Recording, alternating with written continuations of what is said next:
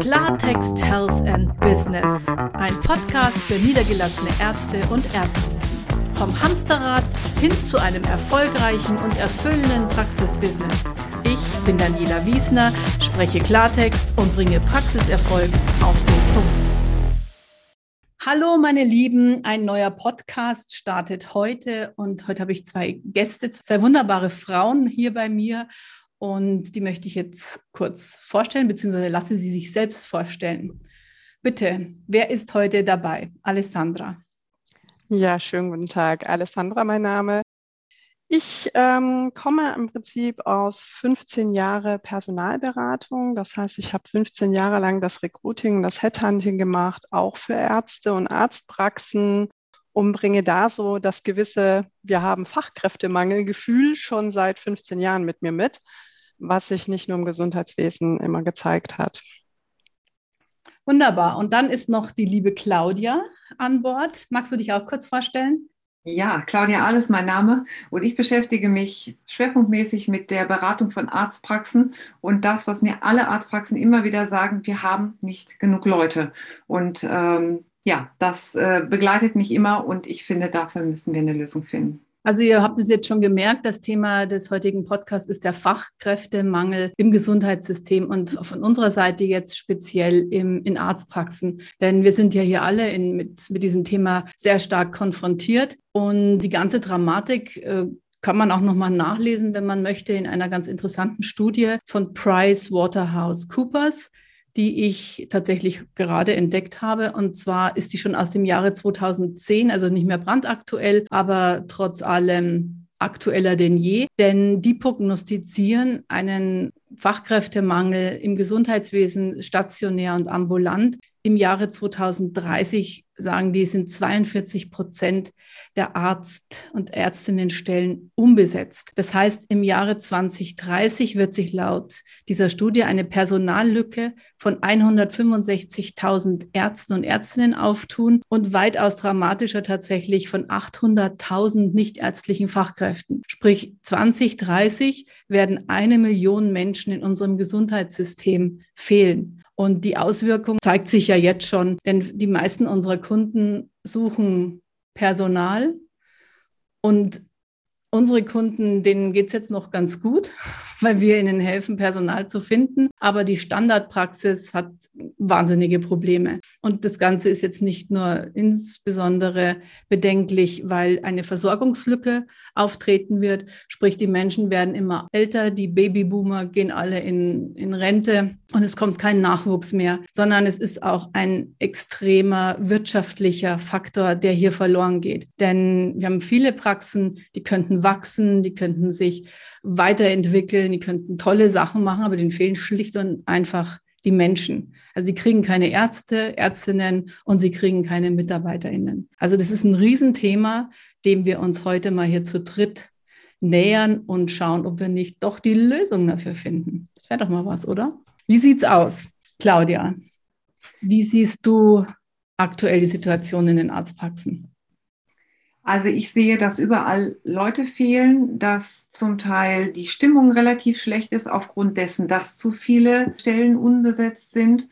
Und ich äh, merke aber auch eine hohe Unzufriedenheit, was die Bezahlung angeht. Und ich merke immer wieder, dass es keine Ideen und Konzepte gibt oder dass man halt viel zu klein und viel zu kurz denkt, um das Problem zu lösen. Ne, wir haben uns schon häufig darüber unter, äh, unterhalten. Also einfach jetzt nur einen Facebook- oder einen Instagram-Post zu machen, reicht halt nicht. Unserer Ansicht nach braucht es wirklich größere und ein systemisches Verständnis, wo liegt denn da eigentlich der Hase im Pfeffer und warum ist der Arztberuf bzw. der ähm, medizinische Fachkräfteberuf so, ja, so schlecht angesehen? Also warum will da keiner mehr hin? Ne, das ist ja, hat ja auch mit Lobby zu tun. Letztendlich ist es auch, glaube ich, ein politisches Problem.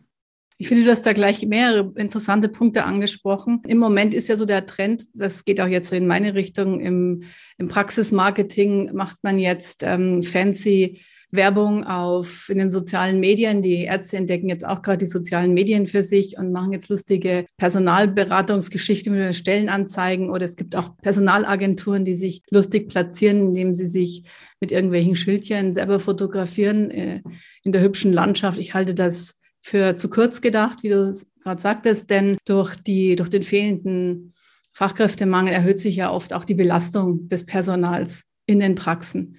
Also weniger Mitarbeiter müssen immer mehr Menschen versorgen und das zu relativ schlechten Konditionen. Und ich merke bei meinen Kunden auch, das Thema Geld fällt natürlich, dass die dass der Lohn einfach immer noch nicht adäquat angepasst ist zu dem, was die Menschen in den Arztpraxen leisten müssen. Also auch, ich habe jetzt hier mal, ich habe gerade bin auf der Suche nach einer für eine Hautarztpraxis, nach einer, ich nenne es jetzt mal absichtlich Praxisperle. Also die Dame, es muss wahrscheinlich, es ist eine Dame, es könnte natürlich auch gerne ein Herr sein oder diverses, aber vermutlich wird es eine Dame werden. Die soll also wirklich Management fit sein, die soll personell fit sein, die soll fachlich fit sein, soll sich also wahnsinnig gut auskennen, die soll natürlich auch schon einige Jahre Berufserfahrung haben und den Blick fürs Wesentliche, was es braucht, dass so eine Praxis läuft. Tatsächlich ist das ziemlich äh, wortwörtlich das Briefing. Und sie darf, und jetzt gehen wir einfach mal in die Vollen, bis zu 26 Euro pro Stunde ist man bereit zu zahlen. Das ist in München. Ähm, das wird ein Gehalt von bei 38 Stunden, ich habe es ausgerechnet, 3.952 Euro brutto in München. Das heißt, die Dame wird vermutlich, wenn sie vielleicht, weil sie ja schon so erfahren ist, ist auch davon auszugehen, dass sie vielleicht auch schon Kinder hat, wird sie 2500 Euro netto verdienen. Ohne Kirchensteuer, die ist nicht mehr drin. Ähm, das heißt, wenn sie in München wohnen will, wird sie mindestens 1200 Euro wird sie Miete bezahlen müssen und dann bleiben ihr noch staatliche 1000 Euro zum Leben mit ein bis zwei Kindern. Ja, also ich würde mal sagen, morgens Zeitungen austragen und abends noch in der Gastro, dann wird ein Leben draus. Und das, also das ist jetzt natürlich ein bisschen polemisch von meiner Seite, aber ich finde, ähm, so kann es nicht sein. Vielleicht ist das auch ein Grund für, diesen, für diese hohe Unattraktivität des Berufsstands der medizinischen Fachangestellten. Was meinst du, Alessandra, dazu? Also ich habe das jetzt schon wirklich ganz, ganz viele Jahre beobachtet, dass ähm, die Arbeitgeber, ob das jetzt aus der Industrie ist, genauso wie bei den Ärzten, diese Ansprüche wahnsinnig hoch sind, sehr wenig dafür geboten wird und auf der anderen Seite die Bewerber natürlich heutzutage auch ein viel größeres miteinander haben wollen. Also es geht denen gar nicht mehr primär um das Geld. Also selbst wenn sie da irgendwie 500 Euro im Monat mehr sind, ist das nicht das Zugpferd, sondern es ist das Gesamtkonzept. Fühle ich mich da wohl? Fühle ich mich aufgehoben? Werde ich nur ausgebrannt? Das ist halt auch nochmal so ein Faktor. Wie, wie ist die Atmosphäre dort? Gibt es noch Benefits on top, die man mir anbietet? Also das ist ein Gesamtkonzept mittlerweile und das bei den Arbeit, potenziellen Arbeitgebern zu platzieren, ist unglaublich schwierig. Das ist schon ein Problem, was schon jahrelang versucht wird in allen Branchen.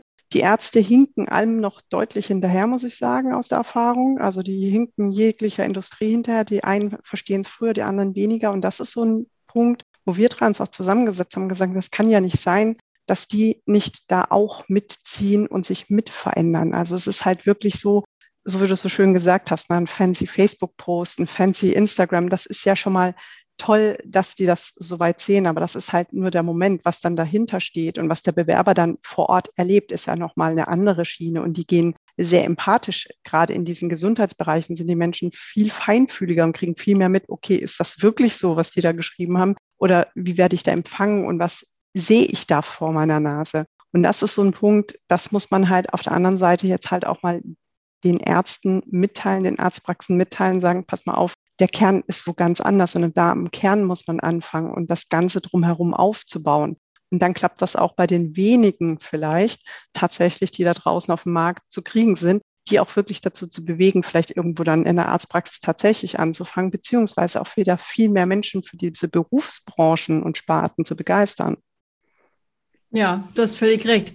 Also ich finde, wir haben im Endeffekt zwei Ansatzpunkte. Auf der einen Seite müssen wir schauen und vielleicht auch unter Zuhilfenahme von Menschen, wie wir es jetzt sind, in unserem Leistungsangebot, dass die Attraktivität der Praxen für die Mitarbeiter wieder, wieder steigt. Das wäre jetzt mal das Kurzfristige, was man schneller umsetzen kann und natürlich auch ein Stück weit zur Entlastung der Ärzte einkaufen kann, so Beratung und, und die Arbeit mit dem Team und so weiter. Und auf der anderen Seite muss man weiterdenken und dieses, diesen ganzen Berufsstand wieder attraktiver machen. Und ich bin auch völlig bei dir, wenn du sagst, das Geld ist es nicht alleine. Aber ich glaube, in diesem Einkommensbereich ist es noch ein großer Faktor. Also ich bin ein großer Fan von Purpose und eben dieser Sinnhaftigkeit von Arbeit. Und gerade bei, bei gut ausgebildeten jungen Menschen ist es ein Riesenthema. Also Generation Z, die sind ja sehr, sehr sinnorientiert, aber es hilft ja natürlich der ganze Sinn nichts, wenn du echt jetzt mal auf den Punkt nichts zu beißen hast. Also das ist schön, wenn es dann sagst, es ist ein bisschen Mutter Teresa-mäßig. Aber wir wollen ja, sind ja nicht in Kalkutta, sondern in München. Und darum liegt mir tatsächlich persönlich auch echt viel dran, dass wir diesen, diesen Berufsstand wieder aufwerten und dieses, auch mal diesen systemischen Aspekt. Denn es ist ja ein bisschen so, wir bekämpfen ja kein Symptom. Das ist, es gibt kein Zaubermittel, auch wenn man das jetzt öfter bei Instagram liest. Wir beschaffen Ihnen Mitarbeiter und äh, Dr. Schnickendiller hat in drei Tagen äh, sieben An Anfragen bekommen. Das ist eine, es gibt keine Pille dagegen. Es gibt keine Pille gegen den Fachkräftemangel. Also das ist vielleicht mal kurzfristig, dass ein Inserat besser zieht als alle anderen. Aber wie du sagst, wenn man dann nicht hält, was man verspricht in einem tollen Inserat, also hilft es auch wieder nichts und der Frust ist halt groß. Wie siehst du das, Claudia? Also du hast was ganz Wichtiges gesagt und zwar Symptombekämpfung. Ähm, ich beschäftige mich ja viel außenrum auch mit dem Thema funktionelle Medizin und arbeite auch auf dem Gebiet mit Ärzten zusammen. Und da geht es ja das erste Mal darum, eben kein Symptom zu bekämpfen. Was die Mediziner aber gelernt haben, ist nämlich genau, kommt ein Mensch mit einem Symptom und dann klebe ich ein Pflaster drauf, gebe ich eine Pille oder mache einen Verband drum und dann ist die Sache wieder gut. Das funktioniert ja leider weder in der Behandlung mittlerweile noch halt eben in der Personalbeschaffung. Und ich glaube, das ist genau das, das Thema. Also was ist mit diesem System Medizin los, dass es eigentlich nur um Symptome geht? Also das heißt, da darf ein Umdenken stattfinden und statt der, der Symptombekämpfung, wie wir ja auch vorher schon besprochen haben, ist, geht es um was ganz anderes. Es geht um die Prävention. Und das ist, könnte auch ein Gamechanger werden für Personal, dass es attraktiver wird. Dass einfach auch die Stimmung, die in Arztpraxen ist, dass es nicht mehr nur um Krankheit geht, sondern dass es wirklich endlich mal um Gesundheit geht. Das finde ich einen tollen Aspekt. Pricewaterhouse in Coopers meinte ja auch, die Folgen des Personalmangels sind auch, dass die oder eine, ein Ansatzpunkt, ein Stellhebel, so muss ich sagen, es ist, dass man die Effizienz im Gesundheitssystem steigert. Wobei, da haben wir, glaube ich, einen, einen Widerspruch in sich. Ich glaube nicht, dass es ein Gesundheitssystem ist, sondern es ist ein Krankheitssystem, also sprich Pathogenese, also wie, wie Krankheit behandeln. Und Effizienz steigern könnte aber, und da hast du jetzt den Aspekt der funktionellen Medizin reingebracht, den ich super spannend finde, Effizienz steigern könnte auch heißen, dass wir einfach auch zusehen, es geht jetzt natürlich weiter als, als Fachkräftemangel, aber zusehen, dass dieses, dass wir die Menschen hin zu einer Salutogenese, also sprich, dass die einfach gesund bleiben, weil wo mehr Menschen gesund sind oder vielleicht sogar mehr Eigenverantwortung wieder für eigene Gesundheit, für ihren Lifestyle, für ihre Ernährung etc. Hm, selbst übernehmen, werden, wird natürlich auch Personal entlastet, werden auch Ärzte entlastet. Vor allen Dingen haben wir nicht dann diese unendliche Zahl von chronisch Kranken, die wir so hinschlittern, und vor allen Dingen, ich, was habe ich neulich gelesen? Im, ich glaube, auch in 25 Jahren werden 50 Prozent der Menschen entweder an äh, Demenz, Alzheimer erkrankt sein oder sogar daran sterben. Ich meine, es ist jeder Zweite. Wir sind jetzt hier drei. Wer meldet sich freiwillig? Aber ich finde die Aussichten, das ist nicht so schön. Und darum wäre es vielleicht ganz gut, wenn man äh, möglichst schnell ähm, dafür sorgt, dass man nicht nur sagt, wir sorgen für Zuwanderung, weil wir mehr Pflegekräfte aus dem Ausland benötigen, die für auch wieder kleines Geld dann uns den Sabber aus dem Mundwinkel raustupfen, sondern äh, dass man einfach wirklich jetzt aktiv dieses Thema mal angeht und auch in Arztpraxen, weil es ja auch an den eigenen Geldbeutel geht. Also jetzt mal, ich, ich bin hier jetzt heute der die Zuständige fürs Geld, ich merke schon. Ähm, aber das ist vielleicht auch ein Pain, der doch viele äh, zwickt, da wirklich mal ähm, an dieses Umdenken, das du auch gerade gesagt hast, mal angeht. Alessandra, was meinst du? Wie kann man das anpacken? Meiner Meinung nach gibt es nicht die Lösung schlechthin, sondern sie ist sehr individuell auf jede Arztpraxis, auf jeden Arbeitgeber individuell angepasst. Äh, meiner Meinung nach muss da erst was in den Köpfen passieren, also in der ganzen Grundeinstellung, zum Thema Bewerber. Also ich fand es jetzt auch sehr schön, wie du es gerade vorhin vorgelesen hast. Das war ein reines Forderungsblatt. Was erwarten wir alles von dem Bewerber? Und das war etwas, das hat mich schon früher vor 15 Jahren gefrustet, weil ich mir gedacht habe, und was bietet ihr im Gegenzug? Also ich meine, was hat derjenige? ja, ja, also. Schöne Praxis und genau, das, in einer der schönsten Städte Deutschlands. Ja, und das sind solche Dinge, die reißen keinen mehr vom Hocker. Und dazu wird sich auch, und wenn wir schon vom Fachkräftemangel sprechen, dann heißt das ja auch tatsächlich, dass die Guten tatsächlich alle im Job sind. Das heißt, ich muss Leute dazu bewegen, tatsächlich ihre Komfortzone zu verlassen und woanders hinzugehen da müssen die ja die Mehrwerte entdecken. So, und das ist immer so dieser Punkt, was ich halt immer festgestellt habe, das kann fast keiner auf ein Blatt Papier bringen, zu sagen, was bieten wir denn tatsächlich für einen Mehrwert? Warum sollte gerade bei uns jemand anfangen zu arbeiten? Also an mich kommen auch immer noch ganz viele, sagen mal, Alessandra, kennst du eine Zahnarzthelferin? Ich so, ja, bestimmt kenne ich ein paar. Ja, meinst du, die kann nicht bei uns anfangen? Ich so, was, was habt ihr denn so Tolles? Äh, hier einen Job, wir sind tolle Zahnärzte, eine tolle Praxis, tolle Praxiseinrichtung. Ich so, hm. okay, ich weiß jetzt nicht, ob ich mich angesprochen fühlen würde, wenn ich eine Zahnarzthelferin wäre, aber ich glaube nein. Und das sind so diese Punkte, also die wissen selber gerade gar nicht, welchen Mehrwert bietet das, bietet sie dann eigentlich als Arbeitgeber für den potenziellen neuen Bewerber einfach auch so? Also dieses Bewerben um den Bewerber auch tatsächlich, was bieten wir dir eigentlich für eine tolle Komfortzone, für einen tollen Arbeitsplatz, vielleicht für Weiterbildungsmöglichkeiten, neben dem besser bezahlten Job vielleicht auch noch ganz viele Gimmicks nebenbei und, und, und. Also da gibt es ja viele, viele Möglichkeiten, aber das ist halt sehr, sehr individuell. Deswegen finde ich es halt schwer zu sagen, das ist die Lösung schlechthin. Aber dieses Umdenken ist vielleicht schon mal der Kern für alle. Ich hatte mal ein interessantes ähm, Workshop mit einer, mit einem jungen kieferorthopädischen Zahnarztpraxis. Und da dieser Kieferorthopäde, der die aufgemacht hat, hat fünf Beschäftigte aus seiner alten Praxis mitgenommen. Also die haben sich, die wollten unbedingt mit. Man kann sagen, sind, sind geflohen, sie waren auf der Flucht. Also sie sind alle bereitwillig mit. Das ist natürlich Katastrophe auch für die Praxis, so, wenn da ein, ein, ein Arzt und der nimmt fünf Mitarbeiterinnen mit. Mhm. Ähm, in dem Fall war tatsächlich das Hauptproblem, also ich habe mal dann gefragt, was, was hat sie denn alle zum Wechsel beeinflusst? Und die Hauptaussage war Kommunikation. Also ich, das hätte ich tatsächlich auch nicht gedacht. Der Chef redet nicht mit uns. Der Inhaber der Praxis redet nicht. Er kommuniziert nicht. Er ist keine, es herrscht keine Transparenz, warum und wie Entscheidungen in der Praxis getroffen werden, sondern er, er weist an, er lobt nicht, er kommuniziert nicht, nichts. Und das ist natürlich ein klassisches, also ich weiß, woher es kommt, Hierarchie, klassisches großes Hierarchiegefälle im Gesundheitssystem. Kommt natürlich auch aus dem klinischen Alltag, wo es, würde ich mal sagen, immer noch herrscht. Ich Chef, du nix.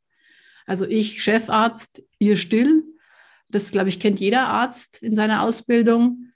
Und ist natürlich das Gefälle noch viel größer zu den nichtärztlichen ähm, Fachkräften. Und in dem Fall war es tatsächlich der Grund, warum fünf Mitarbeiterinnen die Praxis verlassen haben. Einfach nur Kommunikation. Dann war es jetzt nicht, wir verdienen jetzt hier das Doppelte, sondern es war, wie du vorher schon sagtest, es ist die, es ist diese, wie ist die Arbeitsumgebung, wie ist der Arbeitsplatz? Und das ist einfach ein klassisches Führungsthema, das in Arztpraxen halt ganz, ganz oft gar nicht wahrgenommen wird. Da hast du, Claudia, sicherlich auch einiges dazu zu sagen zum Thema Führung. Ja, also es ist häufig ein Führungsthema und das ist, also nach dem Personalthema kommt immer, aber wirklich immer, immer das Thema Kommunikation. Und das ist ganz viel für Missstimmung, äh, sorgt das. Und wenn die, ähm, ja, wenn das Team halt auch das Private mit dem Beruflichen vermischt und es gibt da keinen Austauschführung, manchmal gibt es noch nicht mal Teamgespräche, die vernünftig moderiert sind, oder halt einfach auch ein Klassiker, der Chef entscheidet nicht. Das heißt, das Team wabert mit ihren Aufgaben rum und keiner weiß genau, was er tun soll. Keiner weiß, wo der Kompetenzbereich anfängt und wo er aufhört. Und dann kann man sich natürlich vorstellen, die Fettnäpfchen sind vorprogrammiert. Und ähm, das ist immer auch dieses Spannungsfeld, da habe ich auch schon Sachen drüber geschrieben. Da geht es immer darum, der Arzt oder die Ärztin möchte eigentlich heilen. Deswegen ist sie angetreten. So, und jetzt hoppla die hopp hat er oder sie ein Team. Und jetzt muss er gucken, wie oder sie gucken, wie er oder sie mit diesem Team klarkommt. Das bringt denen allerdings keiner bei. Und das ist die nächste Problematik. Und da auf dem Gebiet noch gar keine Weitsicht allgemein in den, äh, in den Köpfen der Ärzte und Ärztinnen vorherrscht, ist das für mich mit ein großer Punkt, der auch für diesen Fachkräftemangel ähm, zuständig ist. Weil in der Wirtschaft werden Leute zu Führungskräften ausgebildet und dann machen die nur Führung. Und der Arzt ist ständig in diesem Spannungsfeld zwischen Führung und Heilung. Und das ist ihm gar nicht bewusst. Und Verwaltung. Und, und Verwaltung. Ja, ganz genau, ganz genau. Also das heißt, er hat mindestens drei Hüte auf, aber ihm ist im Alltag, weil der Alltag so getaktet ist, damit die Praxis läuft, gar nicht klar, wann bin ich was. Und häufig fällt der, Verführ der Führungspart, Verführungspart, der Führungspart aber guter Punkt. Oder der, oder der, der, ich glaube, der auch, genau, der auch. Der Mitarbeiter, nicht für die Patienten. Nein, nein, nein, nein, natürlich, also fürs persönliche Leben. Und der Verwaltungspart, ne, der steht dann hinten an. Und dann haben wir den Salat, um es mal flachsig zu sagen. Ja, also es gibt, wie man sieht, wahnsinnig viel Ansatzpunkte. Und ein Podcast wird dazu nicht ausreichen, dass wir jetzt diese ganzen Ansatzpunkte lösen. Darum werden wir uns in dieser Runde auch ähm, sicherlich noch in vielen weiteren Podcasts darüber unterhalten.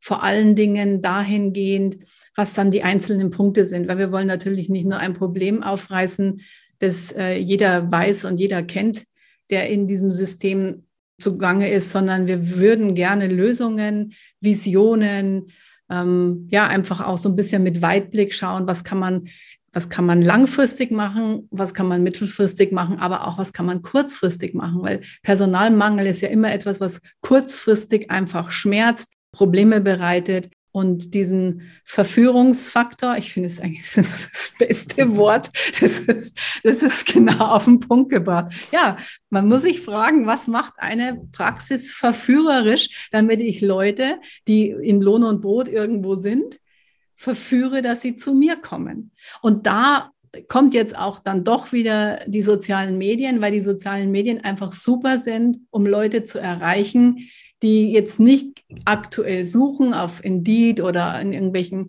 Jobportalen, sondern die so abends auf der Couch sitzen und so ein bisschen vor sich hin scrollen und sich denken, oh, was gibt es noch sonst so in der Welt neben Katzenvideos und so und die dann eben sagen, wow, das ist nicht, was ist da, wer sucht da? Das ist mal eine, eine tolle Ansprache. Also hier geht es natürlich dann auch viel um Wertschätzung. Ich glaube, da sind wir uns ja alle einig. Und und da, wenn dann die richtigen Versprechungen kommen, also die richtige Botschaft, die richtige Verführung, und wenn das glaubwürdig ist und wenn das gut gemacht ist und wenn das stimmt und wenn das in der Praxis gelebt wird und wenn sich das auf allen Ebenen zeigt, dann ist Fachkräftemangel auch aktuell kein Thema. Weil es gibt einfach ganz viele, also ich sage es mal so, das Level ist so low. Im Moment, die Menschen sind wirklich mit mit guter Kommunikation, mit Wertschätzung und gute Kommunikation fängt dann eben auch schon in den sozialen Medien an. Und da ist die Alessandra unsere Spezialistin, unsere Kommunikations- und Netzwerkgöttin. Und ich weiß nicht, du kannst es sicherlich bestätigen, oder? Ja, total. total. Oh, ich habe die Alessandra gemeint, die Claudia ist natürlich auch, also Alessandra ist unsere Netzwerkgöttin. Alessandra, genau. So viele Göttinnen am Start. Ja, ich wollte gerade sagen, ich bin ja nur die Prinzessin, alles gut. Okay. Aber sag doch mal, wie, wie siehst du das mit den sozialen Medien an dieser Stelle? Also es ist wirklich witzig, aber Kommunikation ist das A und O. Also egal wohin und egal wo ich zurückblicke, es scheitert immer wieder damit, dass die Menschen nicht wirklich miteinander reden. Du hast das gerade eben so treffend gesagt. Frag doch einfach mal deine Zielgruppe, was würde dich denn bewegen, deinen Job tatsächlich zu verlassen? Also mal so total plump. Wann, wann würdest du deinen Job tatsächlich wechseln? Was wäre denn ein Auslöser, die, diesen Job, den du jetzt hast, zu gehen? Und dann wüsste man auch, ah, okay, was muss ich dann an der anderen Stelle tatsächlich bieten, dass die Person zu mir kommt? Ja, und wenn du schon sagst, die sind alle gegangen aufgrund mangelnder Kommunikation, das höre ich nicht zum ersten Mal. Das ist die ganze Bandbreite, egal in welch, ob, ob in der Industrie, in Arztpraxen oder sonst was. Kommunikation ist immer die größte Stolperfalle, weil die Leute nicht ehrlich, offen und transparent miteinander umgehen. Und wenn sie das machen würden, würden sich die Leute immer gewertschätzt fühlen, dann fühlen die sich auch motiviert, dann haben die auch total Bock auf diesen Job. Und wenn sie hier 500 Euro weniger verdienen, ist das dann nicht der Ausschlaggebende. Natürlich müssen die auch einen gewissen Sold kriegen, damit sie auch sagen, hey super, dafür kann ich mir auch mein Leben, was ich mir vorstelle, leisten und finanzieren, keine Frage. aber es ist nicht mehr das K.O.-Kriterium schlechthin, sondern es ist halt wirklich, hey, guck mal, mein Chef spricht ganz offen und ehrlich mit mir und sagt mir ganz genau, was er von mir erwartet. Und wenn ich die Erwartung erfüllt habe, lobt er mich tatsächlich. Er ist stolz auf mich. Also das ist doch alles, was jeder haben möchte. Gebauchpinselt zu werden, aber zu sagen, Mensch, das hast du aber super gemacht. Oder wenn eine Eigeninitiative ergreift und was ganz Tolles initiiert, dann auch mal zu sagen, super, wie du das gemacht hast. Das ist es, was die immer alle wollen. Und deswegen Kommunikation, das A und O. Ja, das ist vor allem nicht nur, was die alle wollen, sondern es ist einfach zutiefst menschlich. Das ist das, was jeder Mensch sich wünscht, dass er in seiner Arbeit gewertschätzt ist, dass er wachsen kann, dass er sich weiterentwickeln kann. Auch ein wahnsinnig wichtiger Punkt zum Thema MFA. Einmal MFA, immer MFA. Also da haben wir auch gute Ansätze, wie sich das mal ein bisschen perspektivisch auch in eine Weiterentwicklung geht. Wir wollen, wir wollen anerkannt werden und dieses Loben das ist so eine kleine Sache, möchte man meinen. Aber ich hatte auch schon äh, Seminare, wo, wo wir wirklich erarbeitet haben, wie loben wir. Also da haben mich wirklich Ärzte gefragt, wie sie loben sollen. Wenn man fragt, wie lobt man, dann ist es schon von der Kommunikation schon so ein bisschen, so ein bisschen armselig. Aber wie gesagt, es gibt für alles Lösungen. Wir werden an dieser Stelle diese Lösungen jetzt in Zukunft besprechen und auch nicht mehr so allgemein, sondern dann wirklich in die Themen reingehen. Ich denke, da sind sehr viele gute Aspekte dabei, die Arztpraxen weiterbringen, auch jetzt mal schnell für, die, für diese Problematik. Und nachdem wir ja niemanden langweilen wollen und nicht zu lang, zu lang plaudern wollen, auch wenn Kommunikation so schön und so wichtig ist, werde ich mich jetzt mal an dieser Stelle hier bei euch bedanken. Und ich hoffe, dass wir uns noch ganz oft ganz interessant dazu unterhalten werden. In diesem Sinne, bleibt dran, ihr auch. Und bis demnächst.